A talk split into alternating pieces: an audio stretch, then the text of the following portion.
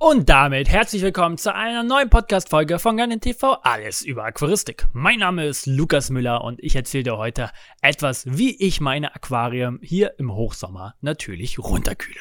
Alles und mehr nach dem Intro.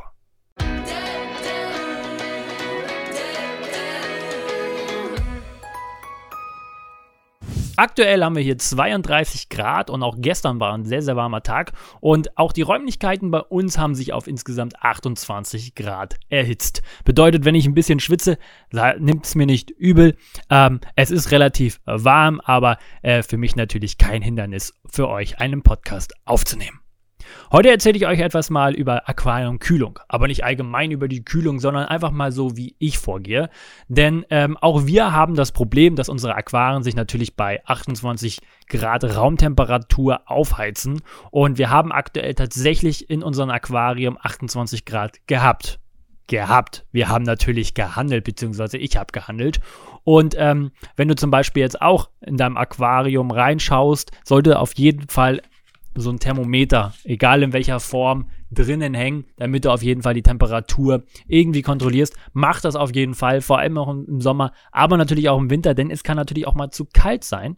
Und da empfehle ich dir auf jeden Fall auch mal ein zweites Thermometer zu haben, einfach als Referenz. Denn auch mal ein Thermometer kann nicht mal die wirklich manchmal einfach falsche Werte anzeigen. Deswegen habe ich immer zwei Thermometer nebeneinander hängen und vergleiche die, ob natürlich auch die gleichen ähm, Temperaturen da sind. Wenn nicht, dann muss ein drittes Thermometer her, der mir dann dementsprechend verrät, wie ist denn jetzt überhaupt die Temperatur im Aquarium.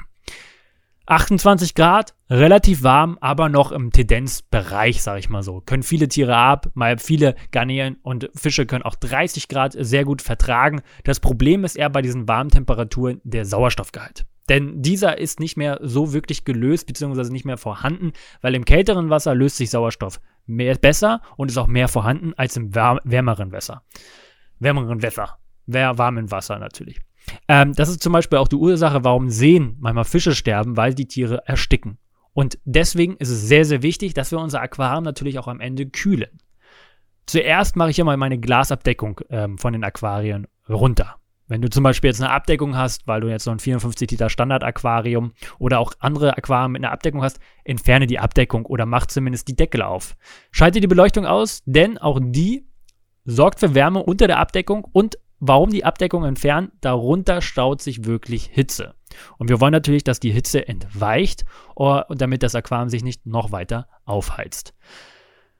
Wenn die Möglichkeit da ist, so mache ich es zumindest, ich habe ja die Bob-Schwammfilter im Aquarium, dann ähm, mache ich den ähm, Aussprudler, wie nennt man das? Auf jeden Fall den Filterauslass, Filterauslass, ein wenig über die Oberfläche, so dass es schön plätschert. Denn durch das Plätschern wird reichlich Sauerstoff in das Aquarium gelassen und für, äh, auch ein bisschen kühlt tatsächlich, weil das Wasser über der Oberfläche ist. Und wenn dort eine kühlere Luft vorhanden sein sollte, dann haben wir den Effekt natürlich ganz minimal, dass die Temperatur nicht wirklich weiter ansteigt. Dann mache ich immer einen Teilwasserwechsel. Immer so drei bis vier Grad kühleres Wasser aber nur ein Teilwasserwechsel von 10 bis 20 Prozent, nicht kälteres Wasser nimmt, nimmt kein eiskaltes Wasser dafür. Ähm, weil das ist dann auch ein Schock und meistens kriegen dann Garnelen, machen eine Schockhäutung und verenden am Ende aufgrund, weil einfach zu kaltes Wasser zum Beispiel einfach ins Aquarium gelassen worden ist. Lieber einzeln alle zwei Stunden ganz klein Wasserwechsel machen mit kühlerem Wasser und somit habe ich das Aquariumwasser schon mal auf 27 bzw. 26 Grad runtergekühlt. Ähm, was natürlich, wenn die Raumtemperatur weiterhin bei 28 Grad ist, nichts wirklich weiter bringt.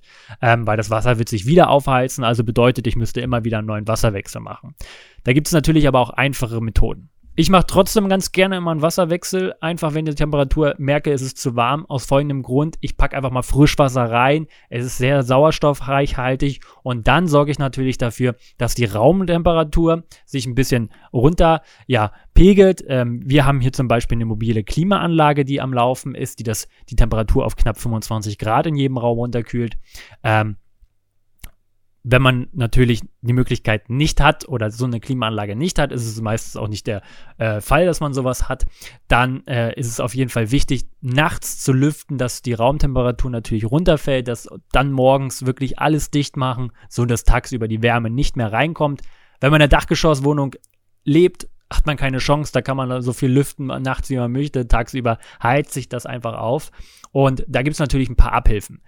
Ich bin ein Riesenfan von ähm, ja, diesen Kühlern, hier von JBL zum Beispiel, die nutze ich ganz gerne. Ähm, die befestigt man oben am Glasrand und dann äh, pusten die über die Wasseroberfläche und dann, dann entsteht Verdunstungskälte.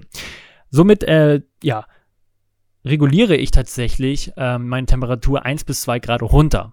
Das heißt, wenn ich 28 Grad drin habe und diese Lüfter nehme, habe ich 26 Grad. Wir haben es jetzt geschafft, dass die tatsächlich auf 25 Grad ähm, ist aufgrund dieser Lüfter. Ähm, wenn man natürlich nicht die Möglichkeit hat, solche Lüfter jetzt zu kaufen oder sonst was, weil meistens ist es ja so, es ist Sonntag, plötzlich haben wir 35 Grad in Deutschland, die Aquarien sind zu warm, aber wir haben natürlich keinen Lüfter, wir haben keine Klimaanlage, also müssen wir natürlich anderweitig handeln. Also, zuerst entferne ich die Abdeckung bzw. Glasabdeckung, dann schalte ich das Licht aus, dann mache ich äh, die äh, Filter ein Stück höher, damit es schön plätschert und dann mache ich einen Teilwasserwechsel. Ähm, dann installiere ich meistens diese Lüfter noch, ähm, damit wir Verdunstungskältung haben und dann ist es wichtig, dass wir wirklich ausreichend Sauerstoff im Aquarium haben. Und dafür nutze ich immer im Sommer die süchtigen Oxidatoren. Normalerweise habe ich die meistens immer nur in den Aquarien, wirklich, wirklich viele Tiere drin habe, viele Garnelen-Nachwuchs, äh, einfach weil auch dort natürlich der Sauerstoffgehalt äh, ja, geringer ist, aufgrund, weil einfach mehr Tiere mehr Sauerstoff benötigen. Ähm, Im Sommer habe ich ja wirklich in jedem Aquarium diese Oxidatoren mit drin, die liefern halt rein Sauerstoff und würde ich wirklich jedem empfehlen, das auf jeden Fall mit im Aquarium zu haben. Den Link dazu packe ich euch unten mal in die Videobeschreibung, ebenso auch alle anderen Produkte, die ich hier natürlich mit erwähne. Welche Methoden gibt es noch? Es gibt natürlich auch äh, effektive weitere Methoden äh, mit Kühlakkus tatsächlich. Na, Kühlakkus äh, nutzt man ja auch für Sachen zum Kühlen in, in Transportboxen, in der Kühlbox. Ähm, und die kann man natürlich, wenn man die gereinigt hat und denen auch vertraut, natürlich auch ins Aquarium tun. Bitte denkt dran, wenn ihr zum Beispiel ein 1000, 3000 Liter Aquarium habt, dann müsst ihr ziemlich viele Kühlakkus reintun, denn das Wasservolumen ist relativ groß. Ähm, aber wenn man zum Beispiel jetzt so ein 20, 30, 54, 100, 200 Liter, da wird es auch noch funktionieren, hat, funktioniert diese Methode sehr, sehr gut. Bei allen anderen würde ich andere Methoden empfehlen, da komme ich gleich nochmal zu sprechen. Ähm, wer zum Beispiel jetzt keinen Kühlakkus hat oder den nicht vertraut, da gibt es natürlich auch eine andere Methode. Ähm, man kann einfach PET-Flaschen nehmen, Wasser reinfüllen, die in den Gefrierschrank tun und die einfrieren. Somit hat man, am besten man hat immer so vier Flaschen, zwei sind im, in, in, in der Kühltruhe, die kühlen, zwei tut man ins Aquarium, bis diese sich aufgetaut haben und dann wechselt man und dann hat man es dementsprechend auch nachhaltig und das Aquariumwasser wird dementsprechend auch runtergekühlt. Nochmal einen ganz, ganz kleinen Schritt zurück, weil ich vergessen habe, was über die Beleuchtung zu sagen. Wenn ich sage, ich schalte die Beleuchtung aus, das ist überhaupt nicht schlimm für die Tiere, auch nicht für die Pflanzen. Viele haben immer Bedenken, dass die Tiere und Pflanzen ja natürlich den ganzen Tag Licht brauchen. Nein, brauchen sie nicht. Es macht nichts, wenn die einfach mal ein paar Tage aus ist. Auch Wochen, beziehungsweise eine Woche habe ich dann meistens im Sommer auch die Beleuchtung komplett aus. Ähm, macht den Tieren und auch den Pflanzen überhaupt nichts aus. Wichtig ist nur, dass wir ausreichend Sauerstoff im Aquarium haben. Sauerstoff, gutes Sprichwort wieder. Es gibt natürlich auch Membranpumpen ähm, und Ausströmersteine. Ähm, auch super geeignet oder auch für, wenn man Lufthebefilter drin hat, kann man diesen weiter tiefer senken, damit mehr blubbelt unter Wasser, damit mehr Sauerstoff hineinkommt. Ist natürlich eine super Methode. Ich hatte letztens einen Kunden da, der hat genau das gesucht, weil er vorgesorgt hat. Er meinte, ey, die nächsten Tage wird es hier richtig, richtig warm. Ich brauche einen Ausströmer und, und eine Membranpumpe, damit meine Fische nicht ersticken. Ich will auf jeden Fall, dass ausreichend Sauerstoff drin ist. Und ähm, damit macht man auf jeden Fall überhaupt nichts verkehrt. Hat man jetzt größere Aquarien, Meerwasseraquarien oder halt größere Aquarien, wo man mit diesen Methoden nicht wirklich hinterherkommt. Man kann natürlich mit den Lüftern relativ viele nehmen oder größere Lüfter verwenden, hat, hat auch einen Effekt. Ähm, aber Aquarien gehen auch geben auch sehr schwer oder sehr langsam Wärme ab. Bedeutet, ähm, auch wenn die Temperatur wieder auf 20 Grad draußen sinkt oder die Raumtemperatur auf 20 Grad ist, hat man meistens trotzdem noch eine höhere Temperatur, weil über Tage lang ähm, die Temperatur erst vom Aquarium abgegeben werden. Und da eignet sich natürlich ja so ein Durchlauf kühler. Das ist eine Klimaanlage fürs Aquarium, sind leider relativ teuer. Ich selber habe so ein Ding auch nicht, ähm, weil mich der Preis immer wieder abschreckt. Aber sieht man auch öfter mal eher Meerwasserbereich tatsächlich, weil da mögen es Korallen überhaupt nicht. Wenn die Temperatur höher steigt, ähm, merken wir ja auch auf der Welt, ne, der Klimawandel, die Ozeane erwärmen sich die Korallen sterben leider. Und dementsprechend haben eher so, dass es ein bisschen Meerwasser vertreten, aber auch für Süßwasseraquarien kann ich das natürlich empfehlen, für diejenigen, die da hohe Werte drin haben oder die Methoden äh, nicht wirklich was bezwecken, sollte das auf jeden Fall eine sehr gute Methode sein.